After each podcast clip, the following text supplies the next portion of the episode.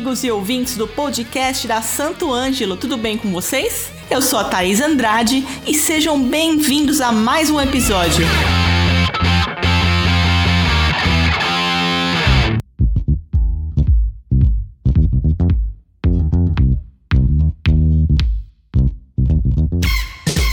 Você sabia que a frequência grave faz com que a gente sinta a ressonância no nosso corpo? Nos ajudando a sentir o ritmo da música além de ouvir? Pois é, e por essas e por outras que esse podcast hoje é dedicado aos baixistas. E para esse bate-papo, convidamos Júlia Lage, Sandro Reich, Ney Conceição e Rafael Dafras. Sejam muito bem-vindos e já se apresentem para os nossos ouvintes e conte aí para a gente um pouco sobre a carreira de vocês. Fala pessoal, tudo bom? Um, aqui é a Júlia Lage, eu sou baixista, cantora, compositora. Uh, queria rapidamente aqui agradecer o pessoal da Santo Ângelo de novo pelo convite, uh, por fazer parte desse podcast. Bom, contar um pouco sobre a minha carreira. Sou de São Paulo, capital. Trabalhei por 13 anos no Brasil com música e me mudei uh, há quase 10 anos. Me mudei aqui para os Estados Unidos. Eu moro em Los Angeles hoje em dia. A música sempre fez parte da minha vida, sempre de alguma maneira, fui muito curiosa com instrumentos. Desde criança eu queria tirar som de instrumentos, queria descobrir, enfim, sonoridades compunha desde criança, musiquinha para festinhas que a gente fazia, eu e minha prima, a gente sempre tinha teatrinho que a gente fazia, sempre tinha música. Quando eu tinha mais ou menos 13 anos, eu comecei a me interessar por rock and roll e eu pedi um contrabaixo para minha mãe. Ela depois de muita luta me deu um contrabaixo, porque eu queria ser baterista antigamente, eu já tinha tocado flauta transversal, então cada hora eu mudava, né?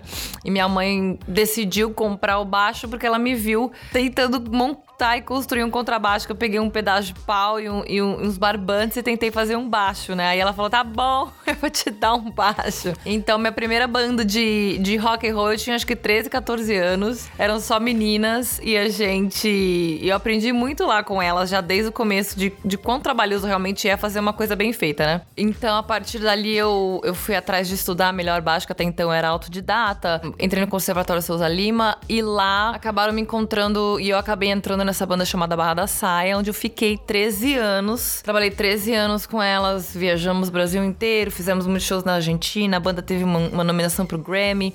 Faz, fiz, fizemos, acho que, sei lá, todos os programas de TV possíveis e imagináveis. Faustão, Hebe, enfim, programas de rádio, festas de padroeira, festas de não sei o quê, rodeios. Um, enfim, foi uma experiência bacana, porém, 13 anos fazendo a mesma coisa, tem uma hora que começa a te dar um, uma zoeira na cabeça, assim. E eu lembro que eu tava me achando mais sem propósito, sabe? Eu falei, pera, que, qual é, qual, qual é quem eu quero de verdade, né?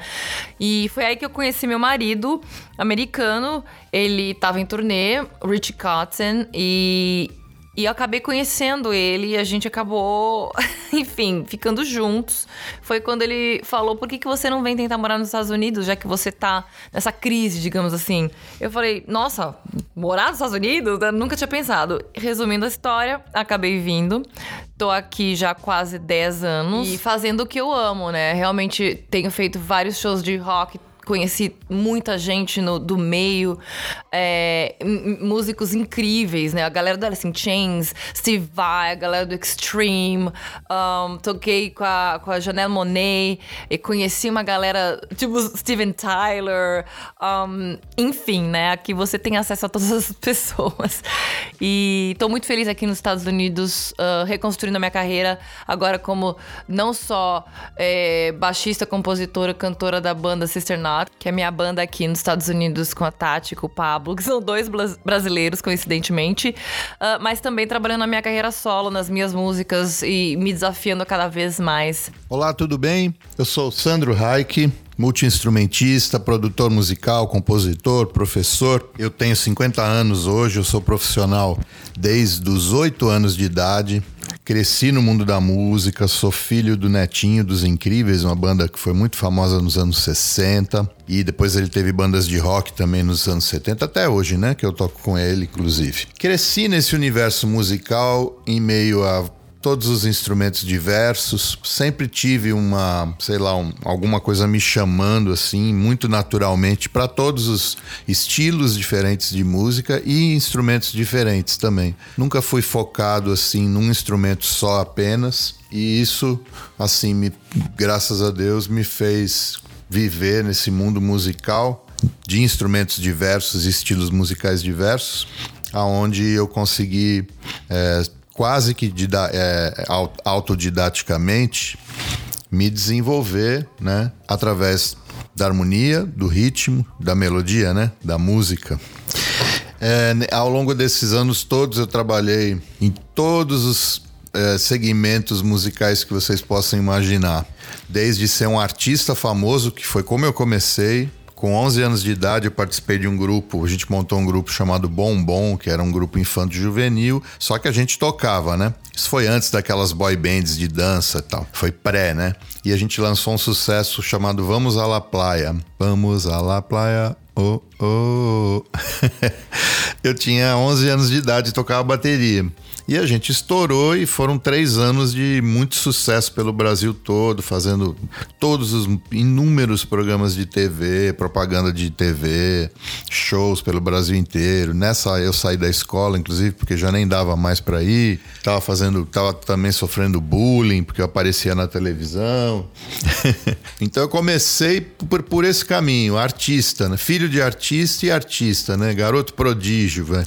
Fazia muitos programas de TV com meu pai também, fazendo solos, duelos de bateria. Nesse momento é que eu comecei a, a uma busca de, de estudo de harmonia, de, de tocar instrumento melódico e harmônico, né? Tocar um pouquinho de piano, tocava já violão, guitarra, porque até então profissionalmente eu era mais baterista. E a partir daí eu comecei a, a estudar, a dar aula já. Com 15 anos eu já, já dava aula. É, o primeiro lugar que eu dei aula foi no, no, no primeiro IGT do Vander Tafo. Eu tinha aula com o Mozart Mello ali de guitarra de dia e à noite eu dava aula de guitarra para iniciante. tive pouco tempo de aula com o Mozart, depois eu já saí de é, autodidata. Mas foi, ele foi muito importante, ele me deu uma, um norte ali muito bacana, né? Eu sempre ouvi todo tipo de música, todos os estilos. Para mim só existe a música boa ou a música ruim. Então isso também me facilitou o aprendizado. Aí foram muito, muitos anos de banda de rock, naquela época do, do rock hard rock, depois rock mais poser e tal. Eu fui um dos primeiros caras a, a tocar com uma. Porque eu fui o primeiro cara que trouxe uma guitarra Jam 77 do Steve Vai pro Brasil, e aí eu deixei o cabelo crescer, aí teve aquela fase do, do rock and roll. Mas eu já tocava jazz também na noite. Depois eu fiquei de cabeça com a galera do jazz por 15 anos. Minha última busca lá pros anos 98 e tal, eu comecei a tentar encontrar minha, minha identidade musical e pesquisar as minhas raízes brasileiras.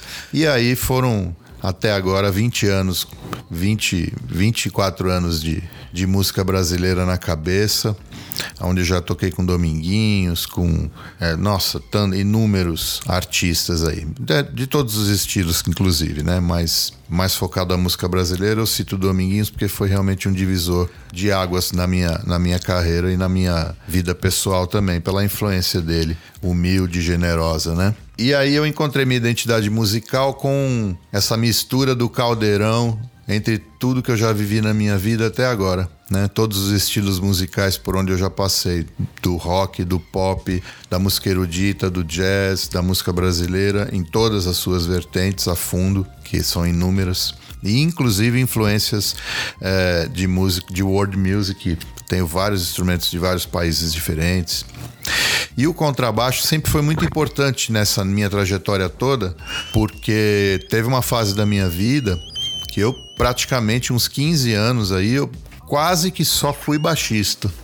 Tocava baixo acústico na noite, tocava baixo com, com a galera do rock, do jazz, mas muito a fundo assim. Isso foi também uma fase muito, muito legal e que me deu uma base de contrabaixo muito grande. Hoje eu continuo tocando, Hoje eu toco todos os instrumentos, assim, sem distinção. Fala galera, beleza? Eu sou Rafael Dafras, baixista da banda Almai, também do Projeto Sólido e do Falasque. E hoje estou aqui no podcast da Santo Ângelo para a gente poder trocar uma ideia e contar um pouco da minha história para vocês. Então, falando de uma forma mais resumida aqui, o meu início como músico profissional foi lá no ano de 2011. É, eu fiz uma viagem importante para produzir um trabalho uh, com um vocalista chamado Germán Pascoal ele é o ex-vocalista da banda sueca Narnia, é uma banda bem consolidada no meio cristão. E eu fui para lá, fiquei um tempo lá, a gente produziu esse trabalho, lançamos esse trabalho uh, em 2012, uh, mundialmente. Eu estava com planos de ficar na Suécia, mas esses planos acabaram uh, ficando de lado, né? Todo aquele meio burocrático de você tentar morar no país, quando você tem que levantar papelada, é tudo mais complexo, né? Então eu acabei voltando para o Brasil e logo na sequência entrei na banda Almar. Três meses depois que eu cheguei no Brasil, acabei ingressando na banda Almar a convite do Edu Falaschi. E dando sequência de uma forma mais resumida, gravei o álbum Unfold em 2013, né? E o álbum Evo em 2016. E foi um período assim de muito aprendizado, né? É, tanto com o Edu quanto o pessoal da banda, pude aprender muita coisa com eles e logo após o Edu decidiu fazer carreira solo, né? E me convidou também para ingressar em mais uma nova jornada. Gravamos um EP em 2017, né, que foi sucesso com essa nova formação, que tem o Aquiles Plister na batera, Fábio Laguna nos teclados, Roberto Barros nas guitarras, o Diogo Mafra também nas guitarras e comigo no baixo, né? E propriamente o Edu nos vocais. E desde então não paramos mais, né? Gravamos um DVD em 2019 fizemos, né? Antes de tudo isso, também teve uma turnê mundial. Tocamos no Japão, tocamos na Europa, tocamos basicamente em todos os estados do, do Brasil. Estamos dando continuidade nesse trabalho com o Vera Cruz, né? Que lançamos agora recentemente, é, no ano passado, já com planos para estender é, esse trabalho, né? Com a turnê mundial a partir de, do ano de 2022. Olá, amigos e amigas. Me chamo Ney Conceição, sou músico, compositor e arranjador. Sou nascido em Belém do Pará e sou radicado no Rio de Janeiro desde 1996. E comecei minha carreira ainda lá em Belém, em bandas de baile. É, toquei com diversos cantores folclóricos, gravei muitos e muitos discos lá ainda. E depois que eu mudei para o Rio, em 96, é, toquei com diversos é, compositores e cantores do samba, do samba de verdade, raiz. Eu vou falar assim de Zequete, Guilherme de Brito, Dona Ivone Lara, João Nogueira, Walter Alfaiate, Nelson Sargento, Bezerra da Silva, entre outros. Trabalhei efetivamente com essas pessoas, não é dar uma canja nem participar, não sei o que. Eu trabalhei mesmo. Pois é, sempre tive minha carreira é, solo, sempre fui compus e também toquei com diversos cantores do, da MPB no Rio de Janeiro. Toquei com o grande Moraes Moreira, toquei com o grande cantor e compositor João Bosco e toquei com a cantora Elba Ramalho. Gravei muitos discos com ele, fiz muitas turnês internacionais e aqui no Brasil também. Tenho cinco discos solos e três DVDs. E tenho o último DVD agora gravado com orquestra, lá em Domingos Martins. Participação de grandes músicos, grandes queridos parceiros. E é isso aí. Aí venho me dedicando à minha carreira solo nos últimos anos, né? Desde 2018 que eu não toco mais assim com nenhum cantor, né? Tenho feito minha carreira solo. Tenho estado freelance, atuado no cenário de gravações, de aulas online. E agora, com esse negócio da pandemia, quando acabou a pandemia, eu estou voltando a viajar. Esse mês eu viajei todas as semanas, o mês de outubro também. E dezembro já tem também bastante coisa para fazer. E é isso aí, eu vivo de música, sou músico profissional desde 1988, tenho carteira de músico, mas toco profissionalmente desde 85, 86. É isso, sempre tive uma vida é, de música mesmo, de muita alegria, de muita batalha, muita luta, mas sou muito feliz no que eu faço.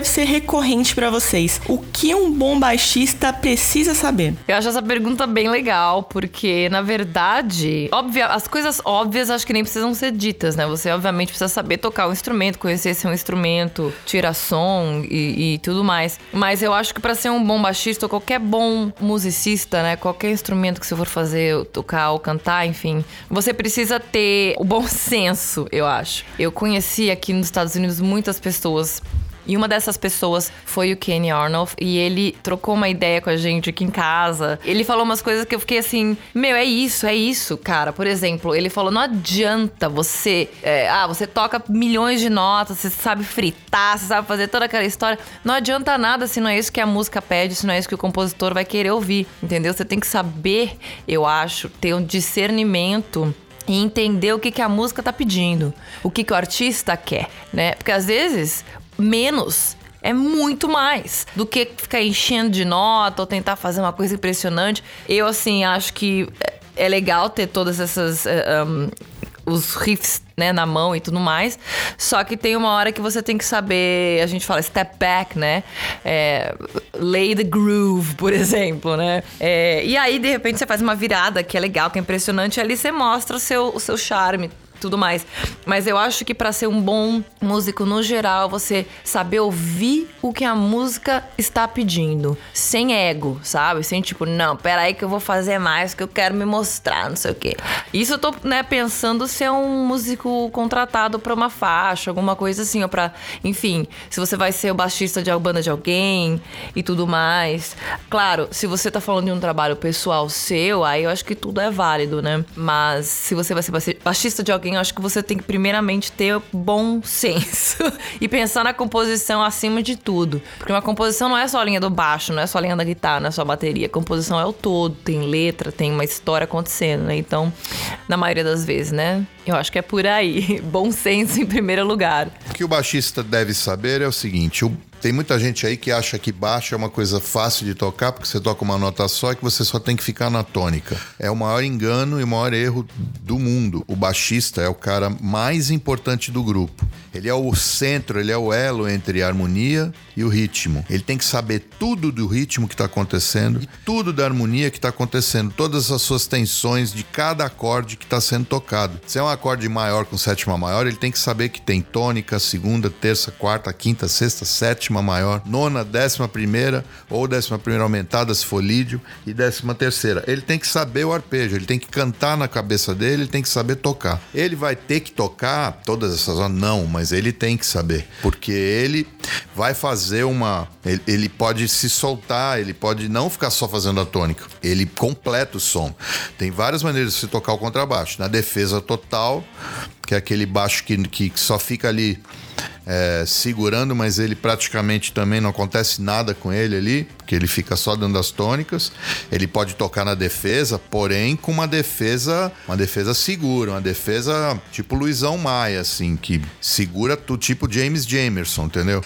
É um cara que tá segurando tudo ali, mas ele tá tocando no ataque. Ele também vai lá na, no, no, no, dá a cabeçada lá e faz gol, entendeu?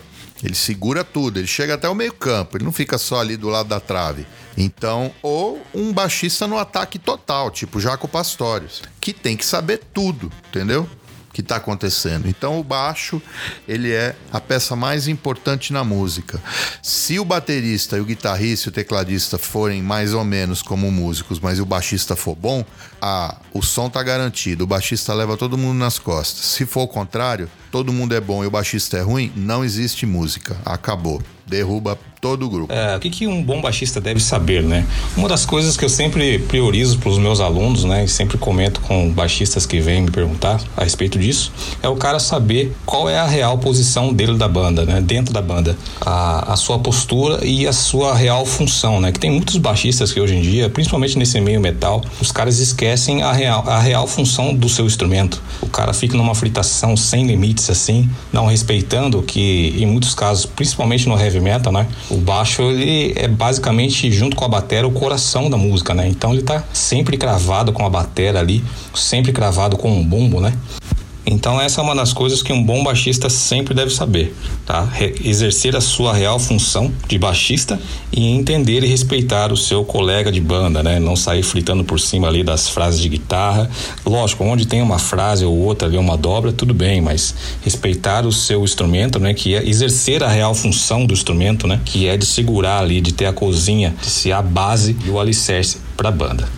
E pra galera que tá nos escutando aqui, que é baixista que tá começando a tocar baixo, quais são os equipamentos necessários para tocar no estúdio, fazendo gravações e no palco na hora do show? Equipamentos necessários, eu acho interessante porque você tem, obviamente, as coisas básicas, essenciais, né?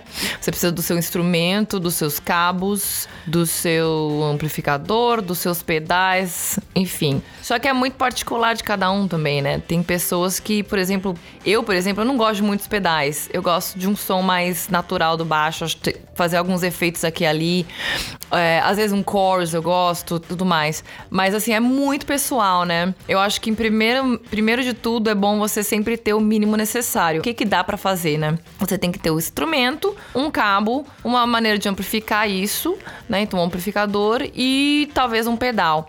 Muito importante também, eu acho que para quem tá começando a tocar, é ter um afinador e prestar atenção no afinador, na afinação do instrumento. Tem muita gente que não percebe que tá desafinando ao longo do show e chega numa hora do show que a pessoa não tá prestando atenção por algum motivo e tá tão desafinado. Então acho que é muito essencial também checar de vez em quando, quando der ou quando perceber, a sua afinação também. É, eu toco, o Fender que eu toco, eu toco um P-Bass, né, um Precision, ele não tende a desafinar muito. Assim, eu desço a mão e o bicho tá lá afinadão. Mas ainda assim, vira mexe, eu vou dar aquela checadinha, sabe? Porque eu acho que é muito essencial você ter, ter isso na mão. Agora, estúdio, eu acho que a beleza do estúdio de hoje em dia é que é o seguinte: é tudo tão mais fácil, né? Você tá em casa gravando as coisas. Eu tô aqui gravando para vocês hoje. E assim, eu tô nos, nos Estados Unidos, né? Hoje em dia você pode fazer gravações de qualquer lugar do mundo. Não precisa de muito, né? Tudo depende do que, que você quer. Você tem que ver que programa de música que você vai usar, né? No caso, se for gravar em casa. Eu aqui vou falar de mim, eu uso Pro Tools. Eu tenho umas caixinhas de som da JBL. Eu tenho uma Focusrite, que é a minha interface, que é onde eu conecto tudo isso. Tenho ligado aqui uma pedaleira que é uma pedaleira signature do meu marido, que chama Fly Rig. Então tem reverb, tem tuner, é, delay, tem um monte de coisa. E eu uso pro baixo também, dá pra usar pra guitarras. É basicamente o que eu tenho. Eu tenho um microfone e, e tenho meus cabos da Santo Ângelo, por sinal. e é isso, basicamente o meu computador, né? Tem que ter um computador e, e um sistema que você consiga entender, né? O Pro Tools eu demorei um pouco para aprender, mas eu, eu me dei bem. Né, existem outros programas de música que a galera pode usar. Quem compra um Mac hoje em dia vem com o GarageBand, que não é o ideal, mas dá pra fazer muita coisa. Tem gente que faz álbuns pelo GarageBand, enfim. Então, assim, você não precisa hoje em dia, eu acho, assim, aquela coisa, nossa, tem que investir milhões, nossa, é tudo muito caro, não sei o quê. É caro, é. Equipamento bom é caro. Quanto melhor, mais caro. É meio óbvio. Mas tem muita coisa que dá para fazer com equipamento mais em conta, equipamento menor menor, né? Então, assim, contanto que você tenha o mínimo necessário, você pode fazer muita coisa. Eu acho que não precisa ficar pirando muito em comprar uma NIV, não sei o que, umas coisas absurdas. Vai ficar legal? Vai ficar muito legal, né? Claro que equipamento melhor vai deixar a coisa muito mais maravilhosa. Mas nada impede de você, por exemplo, se você tiver que mandar uma linha de baixo para alguém, meu, um computador e uma interface que seja, e um cabo e um pedal, de repente, que comprima legal para você. Você, enfim, você já consegue mandar um baixo gravado em linha, por exemplo, né? Claro, se você quer fazer uma coisa mais bacana, você liga o seu ampli, né? Você liga o baixo no amplificador, você amplifica o som. Mas para isso você precisa um, uma garagem ou você precisa ter uh, um estúdio em casa que comporte isso, né? Comporte você aumentar o som daquele ampli para você poder gravar. Claro que é o mais gostoso, né? O mais satisfatório. Mas hoje em dia existem opções e opções. Então, assim, eu acho legal não se prender muito. Ai, não dá, não dá. Tudo dá hoje em dia. Tudo você tem que ter. Primeiro, você, a pecinha atrás do instrumento. O baixista tem que ser bom. Tem que ter boa. Tem que se preocupar em tirar som, em saber é, timbrar um instrumento instrumento com que com, do jeito que ele fique quase como se fosse comprimido já, tocar todas as notas com a mesma intenção. Não pode ter uma nota que sai mais forte, outra mais fraca ou na, entendeu? É, o timbre tem que você tem que conseguir equilibrar tocando e você tem que conseguir tocar mixado, né? É a dinâmica é muito importante. Primeira coisa, senão não adianta. Segundo, tem que ter um instrumento bom. Se não tiver um instrumento bom, afinado, com corda boa, também não vai dar certo. Aí, feito isso, você tem que ter um cabo bom. Pega um cabo Santo Ângelo top lá, eu uso aquele Ninja, eu gosto dele muito. Uso ele em estúdio direto para gravar. O cabo é fundamental na gravação, seja ao vivo ou no estúdio. Você engana quem acha que põe qualquer cabo baratinho lá e vai. Você pega a rádio, você pega chiado e chega a perder até às vezes 50% do, do timbre do instrumento com cabo ruim. Feito isso, músico bom, instrumento bom, cabo bom, aí você tem que ter um bom pré-amplificador para entrar seu contrabaixo e aí você, se tiver equalizador, equaliza, já já grava pronto. Não fica esse negócio de não, na hora da mixagem vai ficar bom. Não, não vai. Se na gravação não tá bom, na mixagem não vai ficar bom, não. Isso é balela de técnico ruim. Você tem que já tirar o som na hora de gravar, já grava com ele pronto. Se você quer gravar com amplificador, também dá. Você liga no amplificador, aí você tira uma linha do amplificador, vai direto para gravação, grava uma linha num canal e microfona a caixa do amp grava num outro canal também. Grava linha e grava microfone. Aí você tem que tomar cuidado com a inversão de fase para ver se está tudo certo, mas dá aquela somada, aquele, aquele corpo bacana no, no amplificador, né? E ao vivo, é a mesma coisa, é igual. Igual. A única diferença é que você não tá gravando. Lá. E o amp tem que ser bom, né, gente? Se for usar um amp, né? Caixa boa, amp bom, tudo bom. Por isso que nos Estados Unidos tudo, tudo funciona, porque tudo tem qualidade, tudo fica com som bom, né? Aqui no Brasil a gente às vezes pega uns equipamentos meio ruins por aí, pela estrada e tal. Então se garanta o máximo que você puder. Você vai tocar ao vivo, já leva teu cabo, Santo Anjo, leva teu baixo bom. Se puder levar um prezinho também, já leva, porque aí você já vai mandar uma linha pro PA já melhor. E aí o amp, se você puder levar o seu, maravilha. Se não, aí você tá à mercê do que tiver na hora. Aqui eu vou te falar basicamente o que eu tenho aqui no meu home studio, tá? Eu tenho uma boa placa de áudio, tá? Tenho bons monitores também e o principal que são os cabos, né, para você conectar tudo e, e obter melhor, a melhor qualidade desse equipamento. Então, antes de qualquer coisa, pense também nos cabos. Tem muita gente que esquece do que vai do que vai ser transmitido ali, né? Se você pega o seu baixo, pluga numa placa e tem um cabo ruim, obviamente você vai ter um sinal ruim, tá? O, ca o cabo, ele é o principal condutor ali de toda a sua energia, né? Tudo que você toca no seu instrumento. Não adianta você só você ter um bom instrumento e ter boas cordas. O principal de tudo que vai transferir toda essa qualidade é o cabo, né? Então, essa é a principal coisa. Bom, basicamente, um home studio você tendo hoje em dia um bom computador, né? É, não precisa ter um computador de última geração, mas sim um computador que, que você consiga trabalhar com várias coisas ao mesmo tempo. Digamos que você tá, você possa também trabalhar ele para renderizar os teus vídeos com qualidade. É, se você puder investir numa placa de vídeo também é legal. Né? No meu caso aqui eu tenho uma placa de vídeo que não é tão profissional, mas ela me ajuda no quesito de renderizar renderização, né? Me ajuda na velocidade para renderizar e um bom processador também, isso é fundamental, tá? Então, um computador, uma boa placa, cabos de qualidade, um par de monitores para você poder aí que você tá também pensando em mixar o teu som, isso é fundamental também. vocês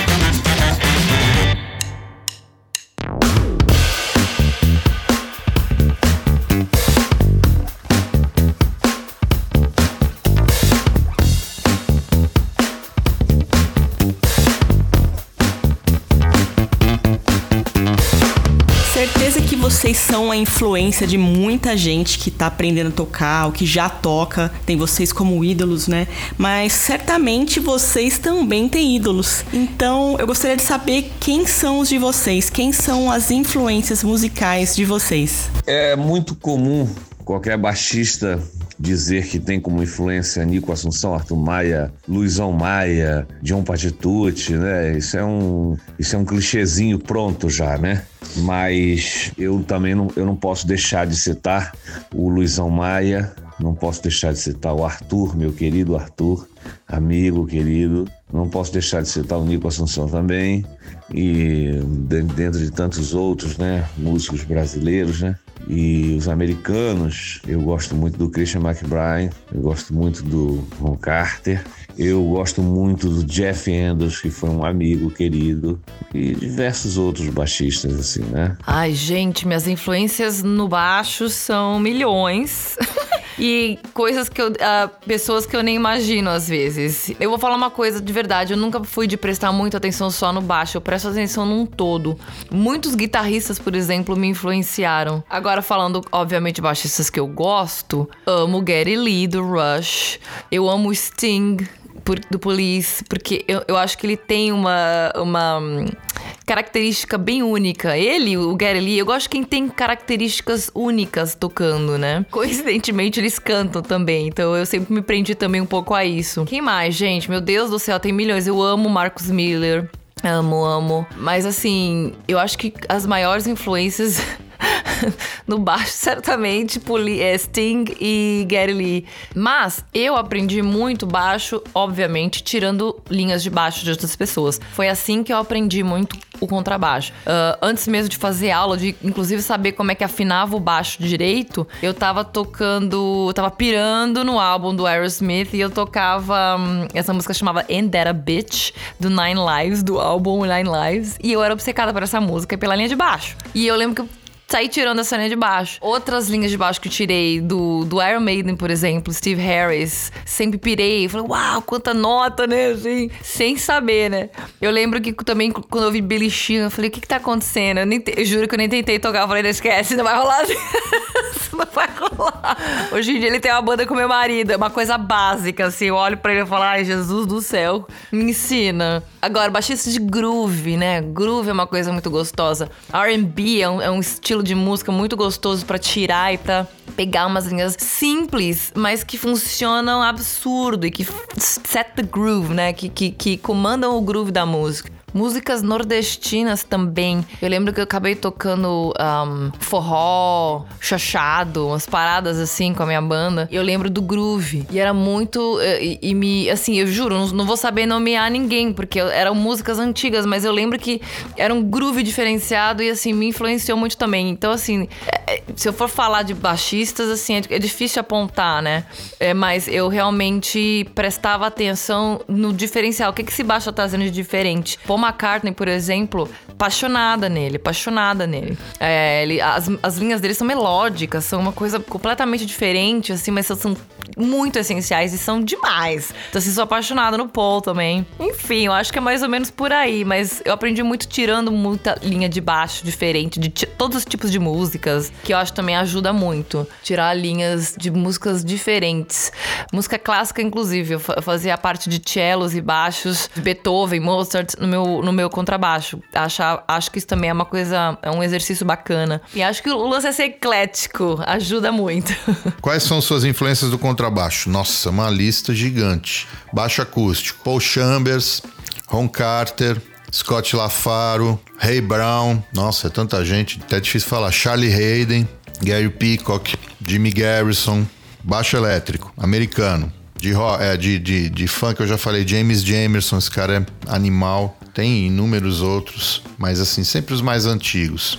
Para mim são sempre os mais antigos. É, baixista de jazz, Jaco Pastorius, primeiro lugar, sem dúvida alguma. Paul, Paul Jackson também, tocava com Herbie Hancock, Headhunters, muito bom. E é tanta gente, cara. Stanley Clark, é, tem que ficar lembrando. Marcus Miller, fazendo slap, eu gosto. Lois Johnson também, galera do slap. É difícil pensar assim, vou, vou acabar esquecendo um monte de gente. No Brasil, Luizão Maia, já falei, feríssimo. Cisão Machado, Arismar do Espírito Santo, da galera mais jovem, que inclusive ajudei a, a criar com muito orgulho, Tiago Espírito Santo, agora mais recente, Michael Pipoquinha, cara, e tantos caras fantásticos, né? Eu posso dizer assim, quem me acompanha nas redes sociais sabe o quão fã eu sou do Billy Sheehan, né? Ele foi o primeiro baixista uh, de rock que eu ouvi assim e falei, caraca, eu quero aprender a fazer o que esse cara tá fazendo. E até hoje eu tô tentando fazer, né?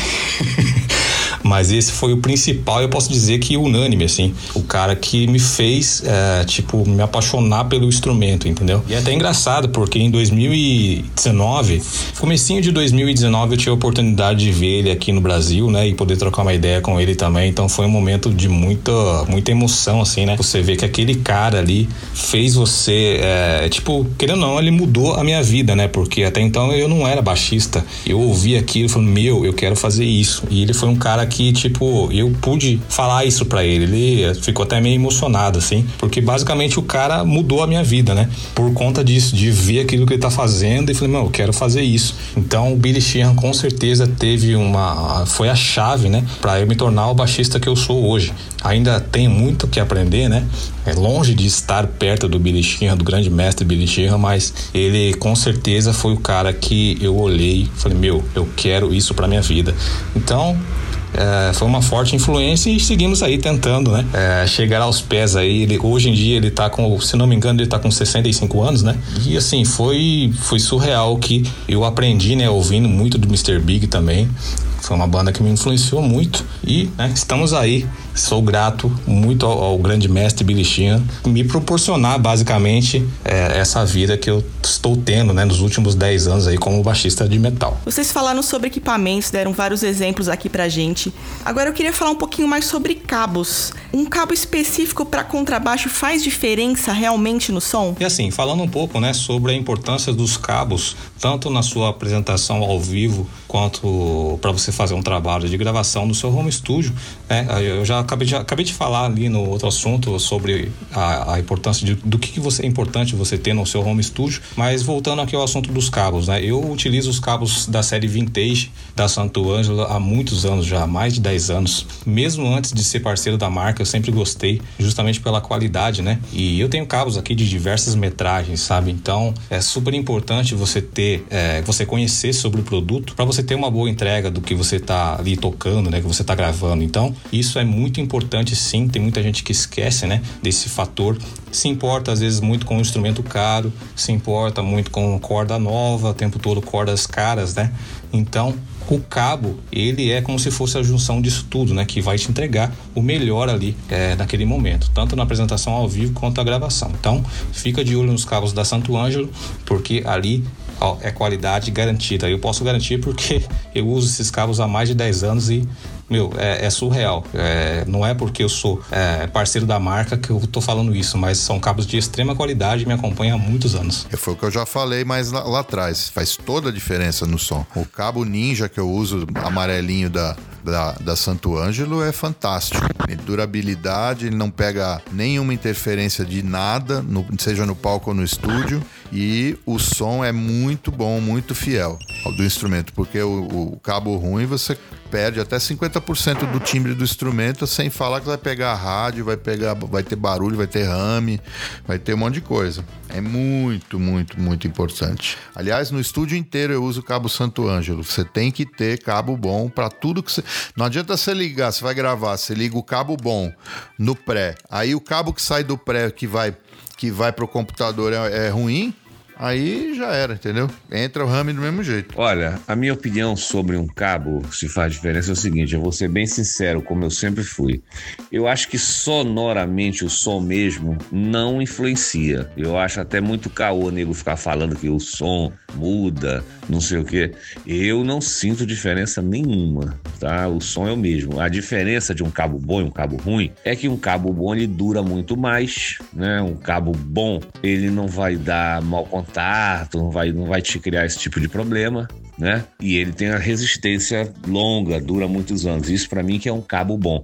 Agora a diferença de sonoridade para mim na boa não faz diferença não. Acho que o cabo é tão importante quanto qualquer outra parte, né, do, de um equipamento que você vai ter e vai usar para poder fazer a sua performance. Então, não adianta nada investir num puto instrumento, num, num maravilhoso, num pedal e comprar um cabo gambiarra qualquer que não vai, né? Enfim, você precisa, eu acho que assim, aquela coisa barata barato sai caro. Então você, obviamente, tem que investir numa coisa que você saiba que, que não vai te deixar na mão, né? E tudo mais. Então, acho que cabo é importante sim. Tudo é importante na hora de fazer um som bom. E, obviamente, muito também do seu som tem que sair da sua mão, né?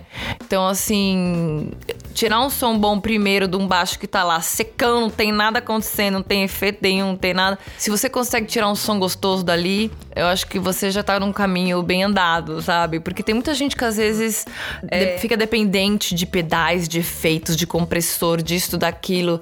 E acaba complicando muito. E, e, assim, é legal, rola, fica gostoso um som assim também. Mas eu acho que é muito importante você conseguir tirar um som bom também com a sua mão ali, é, com o seu dedo e, e só, sabe?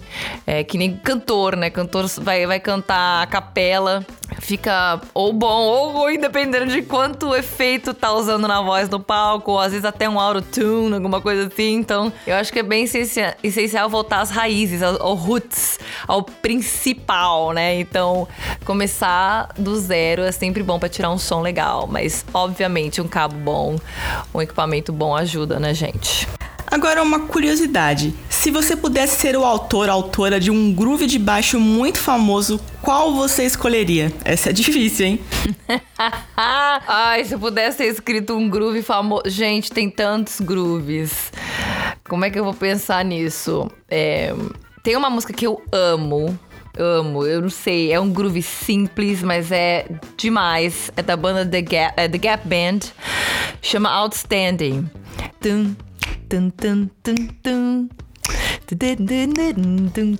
It's so good. Ah, eu já, já virei americana agora. Ele é muito. Essa música é muito gostosa, cara. Nossa, eu, eu fico ouvindo, eu nem sei o que tá acontecendo, o que, que ele tá cantando, o que, que não tá. Eu fico ouvindo o groove no repeat ali. É, acho que de rock and roll. Eu curto bastante uh, Airplane do Red Hot Chili Peppers. Acho que é um groove que o Flea fez brilhantemente ali. Mas eu acho que, falando de grooves, eu acho que os grooves mais antigos, né? Brick House. There's a brim. Tam, tam, tam, tam, tam, tam, tam, tam. Brick House é, é incrível que mais? Ah, se você pensar, é. é Miss You, né? Rolling Stones. Eu tô cantando porque faz sentido no meu cérebro, né? Mas se a pessoa não conhece, não faz sentido nenhum. Enfim. Earth, Wind and Fire, Shining Star, aquela música demais. Tower of Power, tem uma música que eu amo, é Soul with the capital S.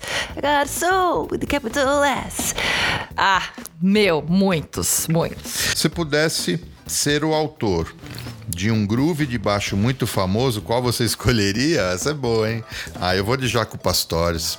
Qualquer um deles. Qualquer groove do Jaco Pastores todos são muito famosos e, e, e qualquer um ali eu, eu seria feliz.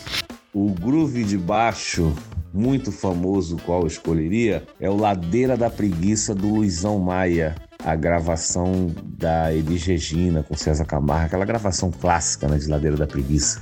Eu acho que aquela linha de baixo do Luizão diz tudo, tudo. Pensando assim, né, é, sobre um riff muito famoso ou um groove de baixo, eu penso assim, é, tem uma introdução que foi quando eu ouvi, né, um grande mestre Billy Sheehan e com a banda dele, é o Mr. Big, uma música chamada Addicted to This Rush. A introdução, é, ela basicamente é um duelo, tanto na apresentação ao vivo quanto do disco. Ela é como se fosse um duelo do Paul Gilbert com o Billy Sheehan. E ela tem uma introdução muito brutal, assim. Eu acho que se eu fosse o autor de uma das dessas desse groove, né, ou de uma linha de baixo, por exemplo, seria dessa música. E quais são as expectativas para o mercado musical em 2022, na opinião de vocês? Bom, agora falando sobre perspectivas para o mercado musical em 2022, é, eu acredito, tenho muita fé que o mundo agora vai retomar, né? Eu acho que vai ser muito bom. Uh, eu estou muito otimista, principalmente para o trabalho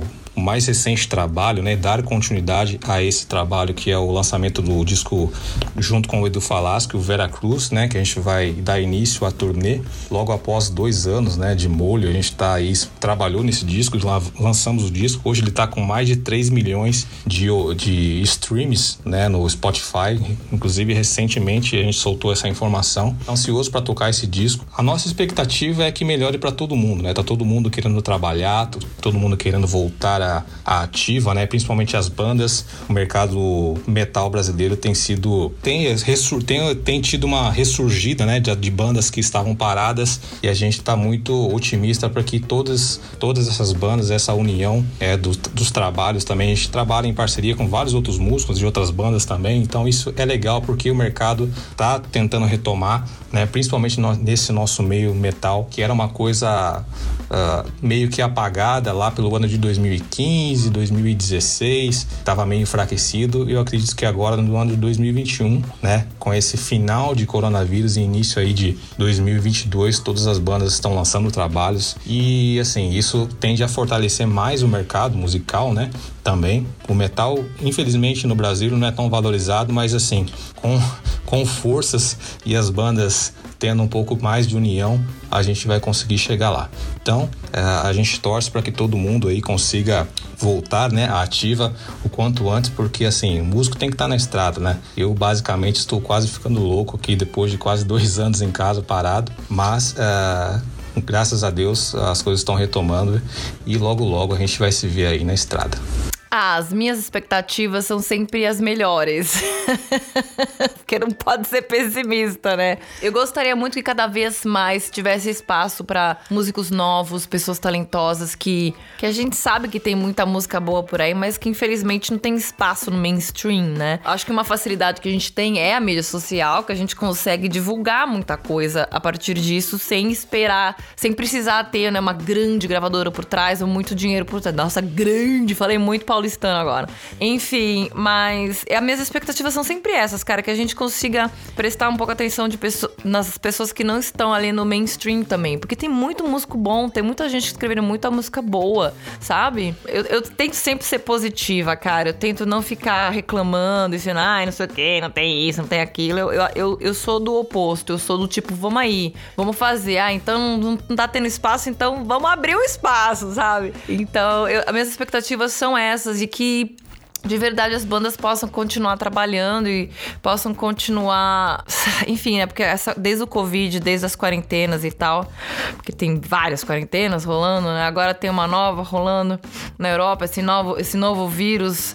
Ah, enfim, é tanta confusão. A gente que é músico, assim, a gente depende de uma plateia, depende de uma turnê, depende de fazer show a minha expectativa, provavelmente a minha maior expectativa seja de que a gente consiga sair pra estrada de novo e ganhar dinheiro, sabe? E empregar outras pessoas. Quando você traz as pessoas pra estrada, você tá empregando muitas pessoas, né? Você tá alimentando muitas famílias. Então, a expectativa é de que também a gente consiga.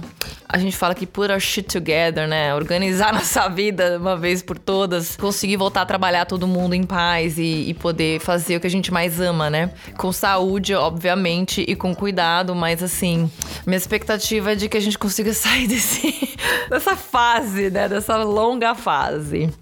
Vamos sair, tenho fé. Eu acho que vai voltar as coisas. Já tá voltando, né? De leve já tá voltando agora. Em outubro já teve bastante coisa. Eu vejo aí o mercado dos cantores, por exemplo, já estão voltando a fazer show.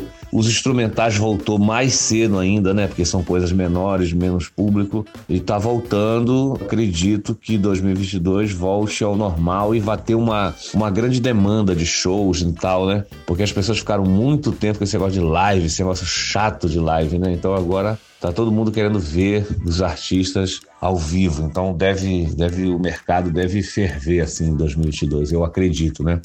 Ainda bem que isso está acabando por causa da vacina, né? Graças à vacina, à ciência, né? Nós estamos aqui vivos, né? Estamos ultrapassando essa pandemia horrorosa porque acreditamos na ciência, acreditamos na vacina. Então só tá voltando as coisas porque já tem quase 70% da população vacinada. Então se não tivesse a vacina, estaria aquela loucura, morrendo 4 mil por por dia, estaria naquela confusão, sem perspectiva nenhuma de vida, entendeu? Então, se a vida está voltando ao normal, é graças à vacina e à ciência, tá bom?